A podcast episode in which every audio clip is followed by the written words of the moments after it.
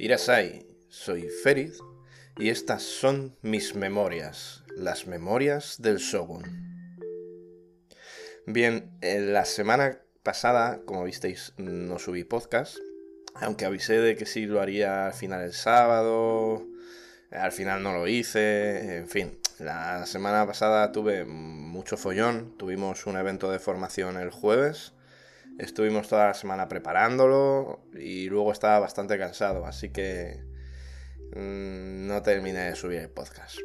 Además, eh, estoy cambiando un poco el proyecto. estuve pensando e ideando un poquito por dónde íbamos a continuar, por dónde quería continuar eh, hablando, ya que los primeros capítulos sobre todo fueron para introducir el aprendizaje en los videojuegos, que vierais que existen distintos tipos de juegos en los que puede conllevar un aprendizaje y cómo podríamos incluso extrapolar eso a nuestra vida, ¿no?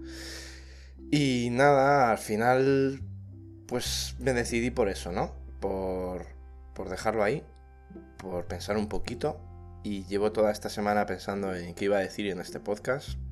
Lo había planificado y ya estoy planificando el futuro del proyecto.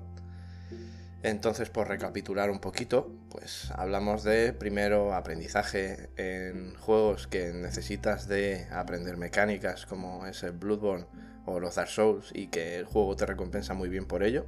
Hay otros juegos que te recompensaban menos. Ya hablaremos más extensamente de las recompensas y demás. Y también hablamos de aprendizaje en juegos shooter, juegos de disparos, piu piu, con dos amigos, que, bueno, al final ellos llevan ya su recorrido en el Apex, que es el juego del que hablamos sobre todo, aunque al final hablamos también del Counter y de un montón de movidas.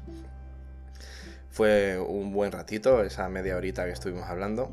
¿Que nos dejamos cosillas sin hablar? Sí, como aprendizaje con el mando y el ratón, eh, otro tipo de situaciones que se pueden dar desde los shooters.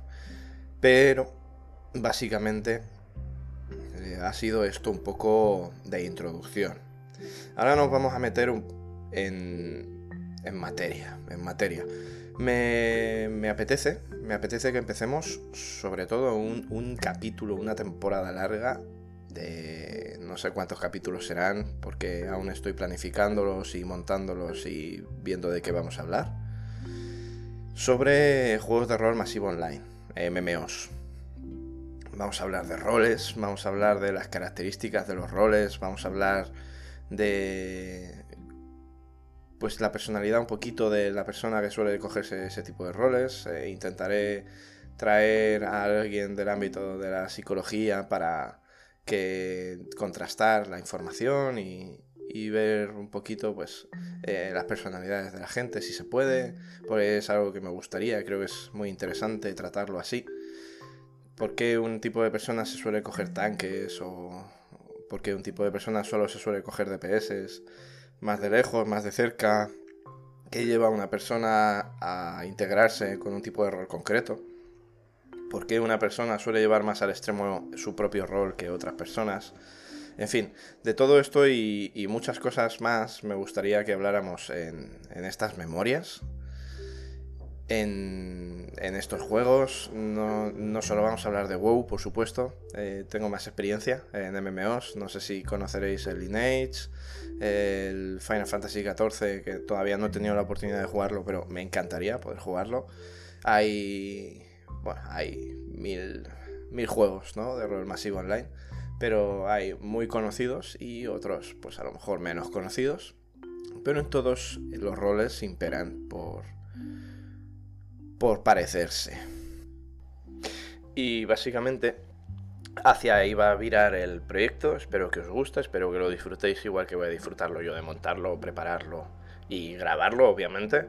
Que cualquier cosa que, penséis que podemos hablar y que tiene que ver con el tema de esta nueva, entre comillas, temporada, me lo podéis enviar sin problema. Yo encantado. Y he de reconoceros que he estado viendo a Valentín y a Fernando jugar y no veas, hay algunas partidas que molan mucho. Además, se pican mucho, Valentín más que, Nando, y es muy divertido. Así que os recomiendo que os paséis por, su canal porque es muy interesante verlo jugar y, ver cómo mejoran. Así que hasta aquí el podcast de hoy. Espero que os emocione igual que a mí hacia dónde se dirige este proyecto. Sin más, recordad, en este canal somos unidad. Fin del prólogo.